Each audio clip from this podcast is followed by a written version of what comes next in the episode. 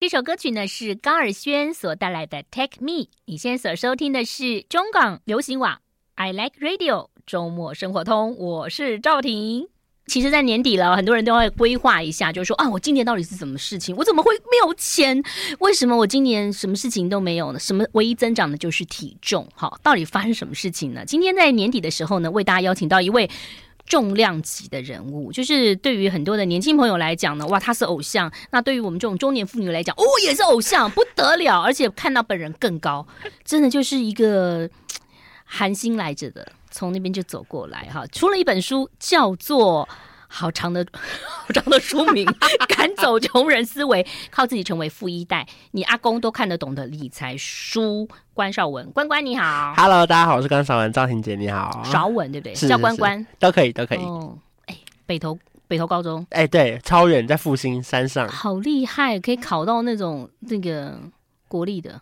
呃，其实我没有，世新是私立的，可是我成绩是有到可以考上市立的啦。哦，可是后来我没有去读，因为我想说我要读我自己喜欢的科系。哦，这么聪明。因为那个时候就觉得说，哇，如果这么认真念书是为了想要读自己想读的科系，嗯嗯嗯、结果不小心考的比原本预期的再好一点点，没有一点一点点而已。嗯嗯 对对对，因为没有没有到超好，对对对。然后就觉得说，哈，那到底要不要去读呢？然后就想了好久哦，因为可能家人觉得说读私立的比较省学费啊，嗯、读公立的，可是我就觉得说，哈，那我还是读书读这么久，还是去读自己想读的好了。可你高中不是跟你爸说以后都不用你们的钱，他就你以为他们说，哎，好棒，他就什么话都没讲。我 有看书哈。对。高高中毕业之后就决定再也不拿家里的钱了，所以就后来开始我的那个学贷人生。所以你是长男吗？对，我长子。对对对对，长子哎，我真的是很有气魄哎。现在小孩会这样讲吗？现在小孩都说妈，再给我一点。对，最近那个什么 iWatch 新的，然后妈可以给我什么什么，对不对？有这种像你这样子的吗？我看我外甥女啊，也是说，如果什么她考完高中考到那个理想的大学，要送她一只什么 iPhone 十四，嗯，都会开这种条件的。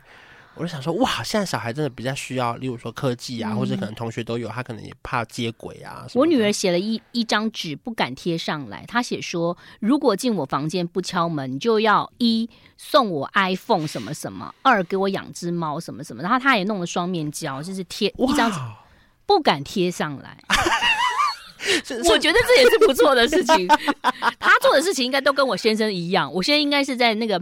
iPhone 笔记本上写了我多少的坏那个缺点，然后不敢 po 出来，然后自己写完就觉得得到了慰藉，就 OK 了。你们家感觉很热闹哎，偷看一下哎、欸，想养猫啊？啊，对，但不敢 po，哎，双面胶都贴好了，怕怕你生气。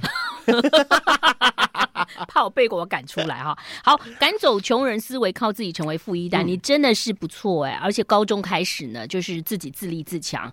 从什么时候开始赚钱？其实我小时候也在卖我们家的维他命哎，就是维他命 C。我妈就说奇怪，我们家维他命 C 为什么那一瓶一下就没有了？因为我都卖给同学。哇，还赚到钱？对，好厉害哦！是啊，可是问题妈妈买的啊。对啊，就零成本呢。是啊。不用进货就可以直接赚到钱。所以你一开始赚的钱是什么？就是去团购嘛，集资嘛。对，从高中的时候，因为其实那算不是赚不了什么大钱啦，嗯、就是帮别人买东西赚一些代购费、嗯、跑腿费。嗯嗯、我觉得那个时候主要，如果硬要讲赚的话，顶多是那个药妆店的点数，嗯、或者那种百货公司的会员。你真的很厉害，我很会赚那种什么六倍狂飙啊什么的。我真的很不会，你知道吗？我昨呃，我最就是昨天啊。嗯呃，两天前我就去去某个百货公司，然后那个小姐说：“我跟你讲啊，你这个十呃十十二月三十一号就到期，你要不要先用？它有分两种，对对对对，一种点数是没到期，一种是……然后你知道，我就是吃了一餐，然后又停了车，嗯，然后又买了咖啡，才把它用完呢。”看我累，还好那小姐提醒我，要不然我那个应该两千块就没了。对，嗯、因为其实我的什是什么银行或者是什么百货公司 APP，我全部都有，所以每个地方都可以累积点数，然后呢折抵点数，我到现在都还是很享受其中。嗯、例如说什么周年庆啊什么的，满、嗯、千送百啊，我就很喜欢玩那个游戏规则。但你会不会觉得买太多？像我是每两年才会去百货公司，我最近也是什么满千送百，嗯、但是有的是百货公司，有的是化妆品柜啊，有的是什么的。对，你真的很厉害，你真的可以到那个。像我妹妹住在圣荷西那边，就很多印度的朋友都是电脑的。嗯、然后我看过那种她的妈妈们，他们会四五个印度的女生，然后在客厅在剪那个，你知道报纸都会有啊，酷碰酷碰，对。外国超流行，他们超厉害的。比如说捡 coupon，然后去超市买买东西，买油啊，买卫生纸，什么就是可能就一块钱，或者什么都不用钱。而且有时候当然是要动一点脑了，例如说像现在家乐福，有时候不是有那种屈臣氏一次一结账，他就给你五六张 coupon，对对对，你根本觉得用不到，你会留的吗？可其实有时候你一看，发现他只要什么七十块就可以折五十块，我就会直接进去再买，变成第二笔订单。因为有时候我怕我下次进进去没有那么快，所以我就立刻再买一个东西。所以你一定要有用到的才有，对不对？像我先生常常会混淆，我觉得这个数学也要好啊。比如说第二件五折嘛，第二件八折，其实他永远搞不清楚几折。对，因为很容易，他有时候那个标价会稍微提高一点点，然后第二件五折，你会觉得哎，好像好便宜。所以我觉得对于自己手上要买的东西，自己有一个习惯在，然后在消费上就比较不会那么浪费钱。你这书上写到了好多，就是呃买房子，然后省钱，然后投资哦都有。嗯，这个是呃这种知识是谁教你的？我觉得。比较不会把它定义成一个专家的书，因为我很怕大家以为这是一个很深的财经书。嗯、其实没有，我觉得它比较生活类型啊。嗯嗯嗯、就是从小时候，例如说我开始自己去打工赚钱，嗯、然后开始去研究信用卡的回馈，嗯、我觉得都是我自己生活的故事的累积。包含说可能因为自己打工，所以很需要钱，然后看到那种公车广告开过去，写说信用卡五趴回馈，嗯、我就开始研究说这个五趴我要怎么去拿到，而且是真的五趴还是假的五趴？对，有些可能会变成三趴，可两趴是加码，嗯、所以我就会连那个加码的上限可能只能刷到五百块、一千块，我都会算清。清楚，然后如果它满了，我就要换另外一张信用卡使用。这样、嗯，像前一阵子不是有那种什么什么数字，什么一一一一一二一二什么这种的，嗯、就是他会叫你去抢。比如说，他跟你说什么，就是十二点要抢对限额，你会去抢吗？呃，之前我就是工作比较没有那么忙的时候，我还蛮乐于抢的。而且，如果我拿到红包之外，我又会搭搭配某一张信用卡刷卡，他还会公布一个时间，说，例如说十一月十五号下午一点准时回来抢八八八的刷卡金。嗯，我觉得在定闹钟，时间到了再回去抢。你很厉害，因为我前最近买了一个吸尘器嘛，然后它就是不不是空气清净机。哦，然后他就会写说，你买了以后过再过几个一个月的某一天，你要去你要回去什么？对对对，要回去领券。然后，然后我就问我朋友啊，我朋友说你不用了，你就买好了。我说那我要分期吗？他说分期会什么回馈？如果你拿到，他说我觉得你抢不到。你就不要分期，就一次付清。嗯，所以我觉得有时候一次付清也有一次付清的好处，分期有分期的好处，要看自己的这个能力跟你的工作跟你的个性哈。我们先休息一下，待会来请关关跟我们谈谈，就是你的第一笔最大的钱在补习班是怎么得到的？哇，那个好酷哦！哈，马上回来。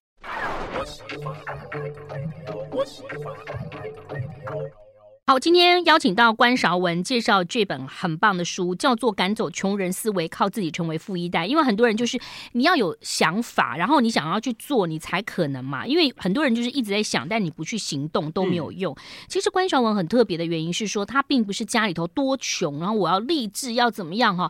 你其实家里头有家里住的地方，所以我觉得你应该是从小就是还蛮喜欢赚钱的。对，因为可能家里虽然说有住的地方，可是我有一直意识到他们没有太多的存款。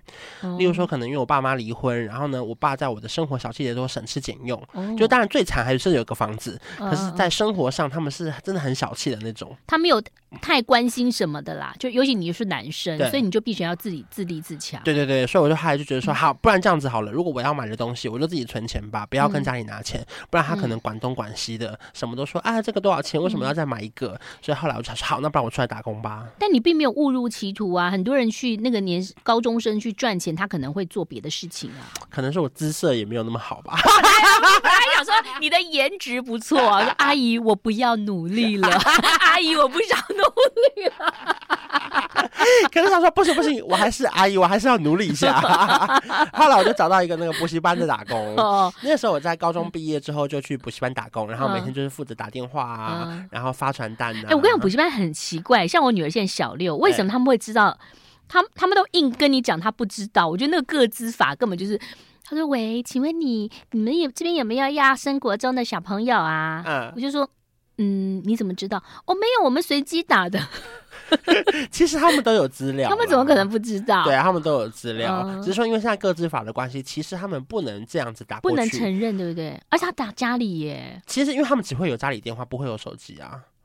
哦，对，所以是从呃，我其实我不太确定他们的门路，因为像我们那个我们那个时候没有个资法，哦、所以其实那个时候拿到电话比较容易。例如说学校的通讯录哦，对，全不是会有一个全班的通讯录吗？对对对对对。然后或者是如果还有一些政府官员他认识的话，嗯嗯嗯、或许他可以要到电话。可是我不确定他们怎么拿到，因为身为工读生，我们就是资料来。哎、那你怎么打？你都怎么打？我就是按照那个顺序打，嗯、然后看哪一区比较有钱拿、啊。例如说读东华国中先打，金华国中。要介绍 话，我看你有写。然后就要哎，你很聪明耶，你真的很聪明哎。我觉得是好玩的工作啦。像如果说你们只要愿意接电话，我们就不会放弃。嗯，就是不管你问我什么，我都会跟你聊起来，然后问你愿不愿意带小朋友来听听课程啊。嗯，免费哟，免费啊，送你书啊。哦，真的送书啊？真的可以送书，就是我们会有一些那个优惠，手上会有一些筹码可以。你高中毕业到大学就做这个事情，人家都是高中毕业到大学中间那一年是去整形嘛，就是 高中毕业不是都去割双眼皮啊，去弄一下？哎，那位那位后面那位帅哥笑得好开心啊，他应该是这样哦哈。那所以你就是很认真的就去打工。对，因为那时候因为我觉得很需要钱，因为主要是因为我我要付学贷啦，因为世新的学费一学期大概要五六万，嗯然后可能毕业后。这样算，我可能八个学期下来就要负债快五十万。所以你算蛮早熟的。等下我们再找一下张震岳的那首歌哦，台湾是没有进了，对不对？我要钱。但是你书上有写到说，其实你后来存到第一个一百万的时候，嗯、你就想要去还学贷。对。现在你有没有看到最近的新闻，说有五万多个学生是没有一直没有在还学贷？嗯，我觉得压力很大。对，因为我觉得相相信所有人，如果说他一毕业负债五十万，其实是一个压力很大的事情。对，所以那个时候我就立志说，我希望我可以在毕业之前至少把五十万存起来，这样我至少毕业的时候我可以归零，我的人生才可以重新开始。你试新的时候就存到了吧？嗯，在毕业之前我就有存到至少五六十万了，然后后来出社会一年后就存到一百万。这段我应该要剪给我先生听。你应该是金牛这种座，我是母羊，母羊座火象的，火象很特别哦。嗯，大家都以为我是金牛座。对，那你怎么存的呢？刚刚讲补习班那个就存，可是因为你平常要花费啊。其实最主要我都是打工啦，因为我那个补习班打工跟一般人的工作比较不一样，所以我们是有业绩的。所以如果说我拉到一个人来试听，拉到一个人缴费报名，我都可以抽成。所以其实我最高纪录业绩最好的时候，我两个月可以赚到十二万左右。很棒哎、欸！十年前打工算是很高哎、欸，一个月六万哎、欸。对，而且是高中生、欸。我后来月薪都还高哎、欸。当然了、啊，后面还要买便当、欸，对不对？对对对对。那后来为什么你毅然决然的，就是补习班一直留你？为什么毅然决然你就要到电视？电视台，因为我就觉得说，你看我缴完了学贷，嗯、然后我就觉得我是不是要出来看看这个世界？嗯、那如果我一直都在补习班，会不会其实我就一辈子都只有做一样的事情？嗯、我觉得那不然我出来看看好了。如果说我不喜欢，嗯、那我再回去嘛。但你出来看看，我觉得我很佩服你。早上有正职工作，嗯、然后我还去做工读生，就是你还有四个工作哈。因为那个时候我就觉得说，你知道我补习班一个月赚四五万，嗯，可是我。出来电视台，我一个月是两万六，嗯、我哎、欸，我这不就差了一万四、一万五左右？你要补，你要把我要补回来。我我觉得我我我的人生不能钱越赚越少，嗯、只能越赚越多。嗯、所以我就想说，那不然这样好了，我晚上跟假日的时间有空，我就再回补习班继续打电话，继续打工。嗯 我完全没有任何休闲娱乐，我的人生赚钱就是我的兴趣。你中间没有谈恋爱什么的吗？嗯，就是偶尔还是有一些人是一些暧昧对象啊，谈、嗯、个小恋爱。可是就是还是你会想送他一些东西吗？会啊会啊，就还是会送啊，只是就是。酷碰券，用酷碰券收集到了，还要再用那个接口支付的那个接口币再折抵一下。然后信用卡六期零利率，如果第三期分分手了，就给他断掉。我觉得有差有差，是不是？那那你你的交往对象当中有没有比较浪费的？你可以忍受吗？呃，我觉得他只要不要花到我的钱，我都可以接受。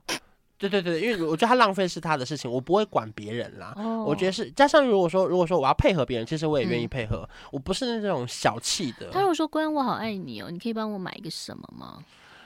如果他生日或是一年一次，我觉得 OK。嗯、可如果是每个月都这样，那当然他就自己买就好了。嗯、还而且还有七天鉴赏期嘛，如果他这七天如果表现不好，就把他退回来。哦，这个蛮豁达人生。好，待会儿来谈谈。这书当中就讲说，其实就是完全是自己的亲身经历，也是代表所有朋友的经历。嗯、因为你会觉得说，哎，我我都没有钱，我要怎么理理财嘛？事实上，你要想到你想要理财，你想要赚钱，你才可以踏出第一步嘛。好，待会儿马上回来。I like 欢迎回来，赶走穷人思维，靠自己成为富一代。来，我们的富一代来喽！哎，富一代真的很棒哎哈，我觉得富一代蛮好。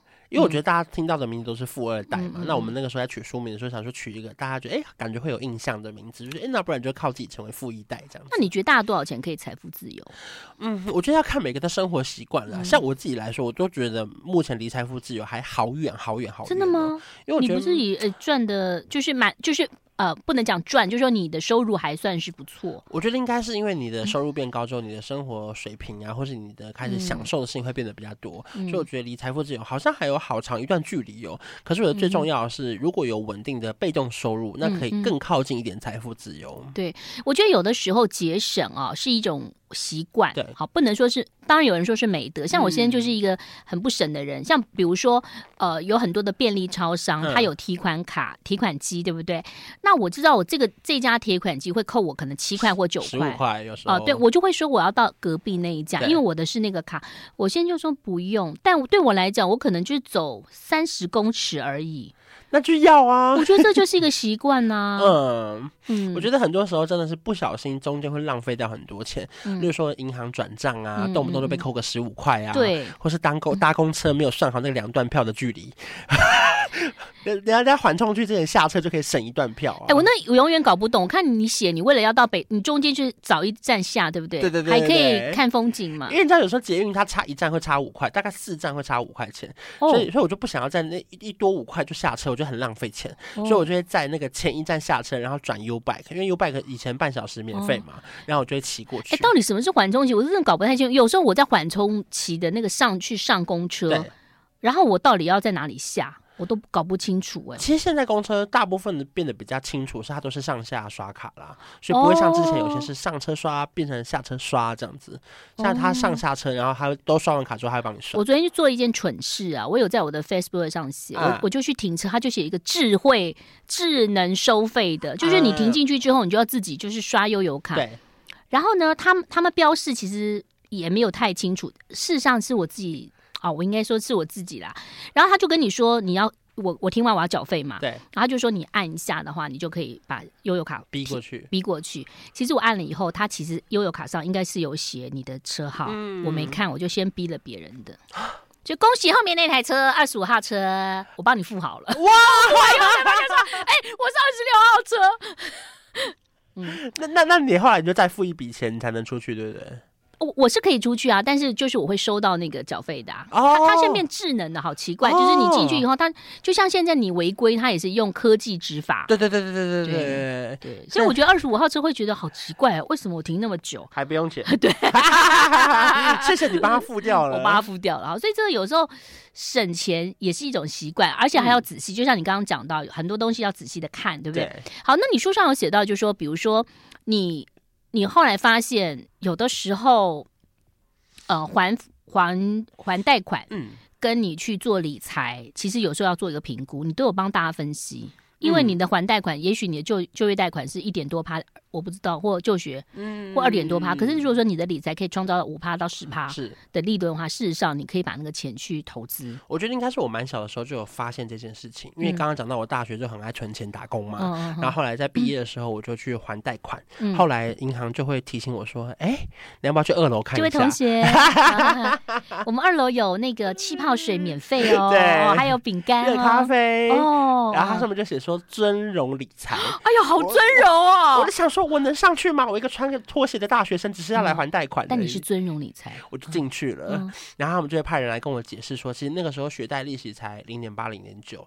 他说你只要很低，很低啊。他说你只要随便买一个那个 ETF 或者是保险，就有机会可以打平，又或是赚回来。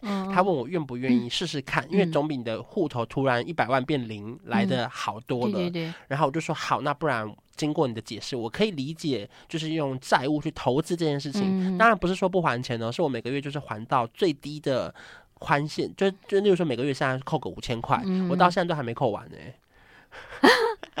哎，九把刀之前也是说这是他的权益嘛，对对对对，对，就是我是符合规范，然后按照银行规的规定来去缴款的。但你可以把那个钱去做有效投资，对。但这个就又牵涉到你对投资、你的理专，或者说你对投资的那个看法。是，有些人可能会投资一些东西，就是说你可能又以小博大，比如说你可能三十万买一百万的东西，所以当它跌到了七十万，你什么东西就没了嘛，对不对？对，那你是买稳定的，所以我还是要提醒大家说，如果说你手上真的多一笔钱，没有拿去还钱的话，嗯、不能拿去出国或是买个名牌包，嗯、这是不行的。嗯。嗯嗯、啊，对，这个是我另外有买到的，另外的钱买的。突然讲名牌包，我突然看到一个名牌包。就是我说，如果是那笔钱是拿来还贷款的钱，哦，你是不能拿去做这种消费性的消费。对对对，可如果说你有拿去做更有效的配置的话，我觉得是蛮有意义的。所以这就像以前很多人理财专家讲到的，为什么有些人会去存？举例啦，哈，不见得说现在要叫大家，你可能美元定存是五趴，然后你存了美元定存的美金的定存五趴，然后。你的那个利率其实是可以换到你你的房贷在二趴的，没错，那就赚了三趴。但是这中间有牵涉到可能跟汇损有关，比如说它可能呃纽纽西兰币呀、啊、纽币呀、啊，或者是澳币等等，嗯、就是说或者日币，对啊，很多人是以前是这样子来汇差的，要特别小心。不过这本书当中就教大家一些观念了，嗯、而且呃关韶文呢有把一些图表哈很清楚的让大家可能够了解。我们先休息一下喽，待会儿马上回来。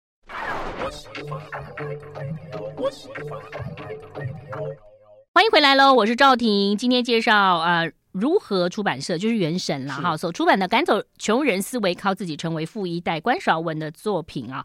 那其实韶文那个原神也蛮好的，他们好像上班一天、嗯、一周好像只上三天还是四天的，我不知道哎。对啊，他们觉得可以创造一些生活品质。嗯嗯，这么好哦。应该是哦，我记得就是他们很早很早以前就是周休三日哇，现在不知道是不是三点五或四日了，呃，所以有的时候像现在很多人就是跨国工作啊，有的时候并不是一定要在办公室，嗯，你才可以创造很多很棒的那个嘛哈。好，回到你现在，就是你后来怎么样转转转，让大家都认识你，因为你本来就是幕后，后来你走到幕前，嗯，这中间也是要需要呃很多的想法。跟自己的冲劲，我觉得应该是那个时候做电视台，嗯、后来要做网络媒体，嗯、觉得说哇，现在时代跟以前不不太一样了，嗯、大家都开始看 YouTuber 啊、嗯、自媒体啊、嗯，然后我就希望我做的影片是有更多人看的，嗯、因为以前我都是在做电视台的影片，后来想说、嗯、那不然这样好了，我也来试试看自己成立频道拍 YouTube，、然后慢慢累积一些流量。那这个自己自创立频道，或那你就是变成自己是老板啦、啊嗯，你的支出就变很多哎、欸，跟以前不一样，因为你。以前就算啊，我要补那个钱，不要。那你当老板以后，你要有人，你总不能自己拍自己剪吧？你总要有一个人嘛，对，对不对？所以最辛苦的一年应该是有比较 double 到的时间。例如说，可能我还没有离职之前、嗯，然后那一年我可能每一天晚上回家都在拍片、剪片。哇、哦，我至少要初剪嘛，到后置才可以发给别人、嗯。所以我觉得在时间上也是蛮大的负荷、嗯。然后包含说，例如说我把每个月存到的钱都拿去给外面的剪接师。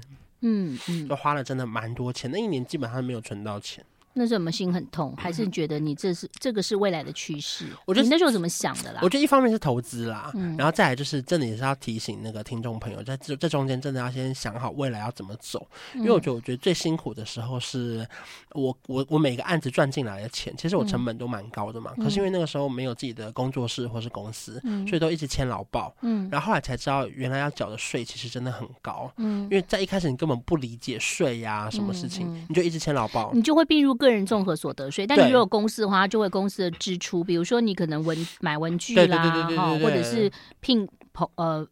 就是别人的薪水可以弄进来。那，例如说，可能假设我一个案子，假设赚五万好了，嗯、可其实我简介是假设两万，摄影两万，那我是不是赚一万、嗯？当时对我来说，一个兼差来说，我赚一万，我觉得很多啊。嗯、可是我后来发现，可是我的所所得税是五万哎。我还发现，天哪，这个这个真的是很伤的一件事情。嗯、所以账面上感觉我接了很多案子，可是我其实都花出去了，嗯、然后就没有赚到那么多钱。所以也是从这样才才了解嘛。对，就是有一年不小心缴了太多那个个人综合所得税，我就吓到了。缴了很几几位数。超呃二十万千万至少十几万，没不是十几万就是。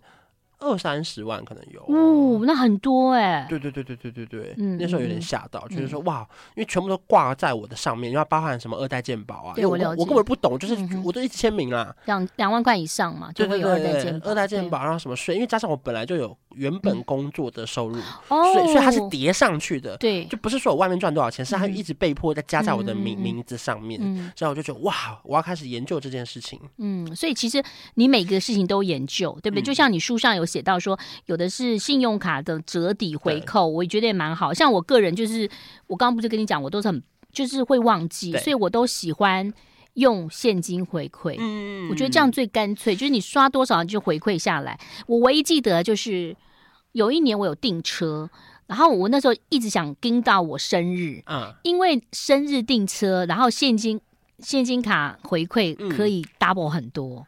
对，所以我觉得真的是要看自己的消费习惯去决定用哪一张信用卡，嗯、因为很常会有人问我说哪一张信用卡最好用，嗯、可其实没有真的最好用的哪一张啦，是看你平常都是用什么样的消费习惯，才去知知道说哪一张卡对你来说是最划算的。嗯，好，回回到了这个房子，你买房哎、欸，你很棒哎、欸，嗯，就是刚好现在买了几间，现在两间呐，嗯，还在继续努力看能不能再买更多。哇，啊、为什么会想要买房？家里有房啊，一开始只是装潢的颜色。你知道老家都是这样子嘛？对，比较古色古香啦。对对对，一开始是想说，因为已经快要三十岁了，想要自己搬出来住，然后加上有一个自己比较独立的工作的空间，嗯、所以就开始慢慢的开始看房子。嗯嗯嗯，所以这边有支出啦，嗯、对不对？然后工作室也会有支出，对你有做规划吗？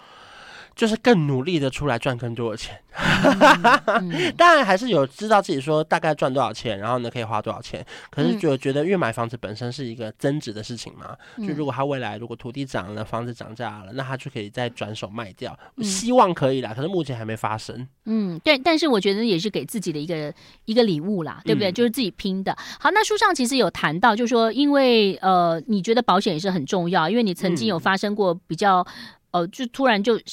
整个是心脏还是怎么样哈的状况，后来你就自己也买了保险。其实你以后也谈到，就是告诉大家说，你要适合自己的需求。嗯，像我个人就是都是买，我真的也都是买医疗险这些。嗯、我觉得我现在应该要买一个，我应该要加买一个癌症的那个，因为我我癌症险都已经付完了，嗯、我要买一个那个呃标靶的，嗯嗯，可能会标靶药物的那个，呃，我觉得那个会对很重要。可是很多人寿险什么的，就是一年付了二三十万，可是。真正发生意外，发现哎，其实好像没有怎么样理赔。嗯，嗯，我觉得重点是真的要买在需要的地方上面，嗯、然后遇到好的保险业务，嗯、他会帮你统整你的保单，例如说哪些是实支实付，嗯、然后哪些是可以住到单人病房。所以你都很清楚，对不对？嗯，我后来有稍微花了很多时间在整理自己的保单，嗯、不管是以前小时候爸妈帮我买的，嗯、或是长大自己在家买的，我觉得也很清楚，也很重要。嗯嗯，所以其实。我看你每一个地方都顾到了。那投资当中，其实你有谈到了 ETF 嘛，然后谈到了一些可能存款。嗯、你建议大家怎么样做呢？如果手上有一点闲钱，要投资自己嘛，开个工作室嘛，还是先买股票买 ETF？我觉得看你手上的钱大概是多少钱啦，因为我一直都觉得，不管你手上有多少钱，你都要练习投资。嗯，因为我觉得很多人是觉得说，那我要不要先存到一百万、两百万，再开始创业、开店、再投资。嗯，可我觉得，如果说到那个时候，你可能已经二五、二六、二七、二八岁了，嗯，那时候你可能比较经不起失败。嗯，我觉得如果说你在二三、二四、二五的时候，你可以多做一点尝试，例如说练习投资。可是其实不是练习赚钱的哦，有时候是练习一些比较心痛的感觉。你要知道，我们我们是有这首老歌啦，心痛的感，哎，是吗？苏芮的是吗？有听过吗？有有有有有，有，就是例如说，你看花个五千块，可能变三千，你会知道投资会变少，嗯、可还有可能变八千，你至少知道投资是什么样的心理的过程，嗯、那你未来才能够更尝试更多更有可能的规划这样子。对，因为很多人就是说啊，我要怎么做，可是你没有下去做，对，你自己进去投资，跟你在网络上这样看，好是不一样的。对，嗯，好，休息一下喽，待会儿继续聊。I like 欢迎回来，我是赵婷。赶走穷人思维，靠自己成为富一代。你不要觉得不好意思哦。在投资理财的部分，如果说你真的很想投资理财，其实你是可以到银行去找李专问一问。但你千万不要说被被催眠，就是说你不见得要马上签约、马上买。然后呢，你真的很想要房子的话，除了在网络上看之外，其实你也可以找房仲，嗯，然后去看看房子，因为你看实际的房子其实是不一样的。嗯，千万不要觉得不好意思、害羞哈。我知道关韶文自己有看了很多的房子，对不对？里面我写到一句话，我自己觉得可以分享给大家，就是我觉得很多人会觉得说，有钱人才去买房子，可对我来说是买了房子之后才有机会变成有钱人。因为包含说，例如说你的想法思维会不一样，或者是你有了一些房贷压力之后，你会逼自己去赚更多的钱，去更多开源节流的方法，慢慢的去，例如说透过房子赚到更多的钱。因为有些朋友会觉得手很松嘛，当你买了房子，你每个月可能要多付一两万的时候，所以当你就要去唱 KTV 的时候，你会想说，嗯，那我就少唱一次，对，或者说你想要买衣服的时候，就会说，那没关系，我等打折，就慢慢的存，慢慢的存。其实如果呃长久来看。就像七二法则那样是一样，一一边逼自己存钱呢、啊。对对，那你看房子有什么经验呢？你都是以自己需求为主，还是你觉得是可投资为主？一开始第一间当然是以自己需求为主，就是要找到觉得这个地方是我可以住，嗯、又可以同时在那边工作的。所以你是工作室兼住家。对，一开始的时候是这样啦，嗯、后来现在慢慢有分开了，因为有比较多的预算跟比较多的空间需要啦。嗯，刚开始的时候就希望说可以找到可以工作又可以住的地方，所以就希望可以至少要两到三房啊。那你挑选房仲呢？因为房仲有的时候，你知道，有的时候你看房子看久了，你会觉得有时候你跟他是有有有有点感情吗？对，有有有交流，但你有有点感情，但你又觉得他还好。那、啊、有些房仲真的就是很快很准，他很少跟你联络，啊、他一跟你联络就觉得哎，这房子还不错。那我也曾经看过房子，就是他们排一堆人，对，在门口等，在门口等，创造出一种。每个人都要买的状况，然后轮流出价，对，比如说谁出比较高，你这个就没了这样。而且他有的房子是加价的，比如说他可能一千万，他不是卖一千万，就是你要往上加。对对对对，你不是往下喊呢。所以这种有点尔虞我诈。嗯，我觉得那么容易，应该是要先清楚自己的需求，嗯、然后也要知道自己的最后的预算在哪边，不能说别人喊就跟着喊，因为我觉得总会找到适合你的房子。嗯、那再来就是，我觉得我自己比较害怕是那种油嘴滑舌的，嗯、就是他讲的天花乱坠啊，然后一直催你说现在就要，嗯、或者是我们现在还有几组客人哦，嗯、你现在如果不要的话，可能明天就没喽。嗯、所以我觉得最好是摆出一副那种你也不 care 的那种态度，就是现在的这个市场似似乎可以，但一。一两年前，可能大家就说你不 care 我，我也不 care 你。就是有的时候就是买方市场，有的时候是卖方市场嘛，哈。那当然，你为了自己喜欢的行业，就是哦、呃，像补习班，你其实我觉得你也很聪明啊，因为你在补习班能够多久打电话打到四十岁嘛？对啊，我就是怕我不行啊，嗯、我怎么可能四十岁还去发传单？所以我就快点。对，你四十岁可能变补教名师，说来关老师来教。可是我因为我又不是教书的人，我是负责招生的，所以我就觉得不行不行，我得出来闯闯看，看看外面的。世界这样，所以你还是喜欢这个行业吗？你自己的规划是怎么样？现在出书，然后就拍片，嗯，对，我目前都还蛮喜欢的，就希望说可以继续这样做下去。嗯嗯，那很多人就会在问说，哎、欸，就像很多人说，哎、欸，我也想要拍拍片，我只想要给几个好朋友看。其实如果真的这样，你就是娱乐嘛。对、嗯。那有心从事这一行的朋友，你你给他什么建议呢？嗯，我觉得可能他，他一定要走。呃，广电吗？或者是新闻这个科系嘛？很多都不是这个科系的哈。我觉得不一定要走相关科系，可是你必须要把你的专业发挥在你的频道或者是你的影片上面。嗯，例如说，假设你可能是英文系，那你可以像阿弟一样找英文呐、啊，嗯、就是你的专业必须要呈现在这个地方，嗯，后你才可以有更好的发挥。例如说，可能如果你是读护理系，然后你觉得想要有很多护理的知识，想要在影片上面分享给大家，嗯、我觉得这也是蛮好的一件事情。嗯，那但是有的时候，呃，是不是敏感度也很重要？对，嗯，有些人会觉得，嗯，我这样很好，可是他其实已经当然不会想看了。对，就是可能一方面你要看什么样的事情容易被骂，你也可能要小心，或者是哪些事情刚好在话题上，你也可以一起聊一下这件事情。嗯，怕不怕会被告？因为有些人最近不是有一些也都。要赔偿等等的，嗯，我觉得最好还是有专业的团队帮你去判断，然后也要清楚自己的定位在哪边啦。那当然，可能有一些人可能就喜欢踩在一些争议的点上面，反而会有更多的流量，也不一定。那我觉得这就是看他们的安排。